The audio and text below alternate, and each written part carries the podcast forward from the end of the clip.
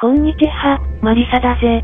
今回は二酸化炭素と生物のサイズについて話したい。陸上でも海中でも、基本的には二酸化炭素の濃度が上昇するほどに、結果的には生物のサイズは大きくなる。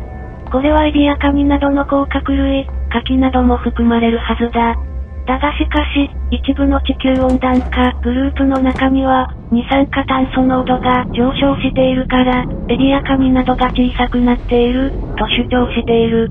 そのような話は聞いたことがないし、話の通りもおかしいから、はっきり言って嘘だと俺は思っているぜ。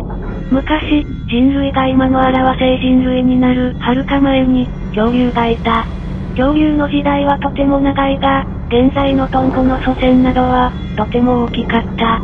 その理由は二酸化炭素の濃度が高かったから、植物が巨大かつ高さもあり、植物は酸素を吐き出すから酸素濃度が高かった。酸素濃度が高い環境では、生物は大きくなるのだと俺は聞いている。つまり、二酸化炭素の濃度が高ければ、植物がより繁殖して、結果的に生物は大きくなるのであって、逆ではない。なぜそうなるのかは、俺はわからない。また、海水の酸性度が近年は増していて、結果として甲殻類の殻が割れたり、小さくなっている、というフェイクニュースが出回っている。この実験では、海水の二酸化炭素の代わりに、塩酸を海水に注入した疑いが強い。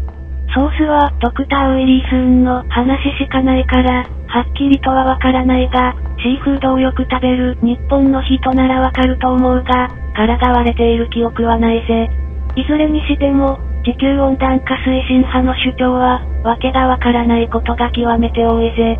最後に付け加えたい。大気汚染や海水汚染は明らかに悪いものだから、可能なら減らしたい。しかし、それら汚染の問題と、地球温暖化、あるいは地球寒冷化の問題は、別の話だから、分けて話したいぜ。